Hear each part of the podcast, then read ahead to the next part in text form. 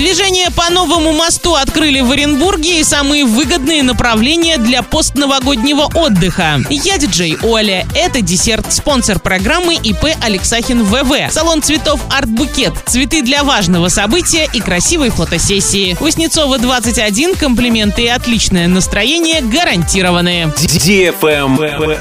News. В Оренбурге открыли движение по новому мосту на улице Терешковой. Это тот самый мост, который рухнул 2 декабря прошлого года. Сейчас это современный путепровод, который отвечает всем требованиям безопасности. Была произведена установка новых железобетонных опор и мостовых пролетов. Обустроены все слои дорожного покрытия, барьерные ограждения, перила, гидроизоляция конструкций. Организованы лестничные сходы, проведены укрепительные работы, обустройство подходов к объекту, проведено освещение. Срок эксплуатации нового путепровода не менее 50 лет. Travel Guide.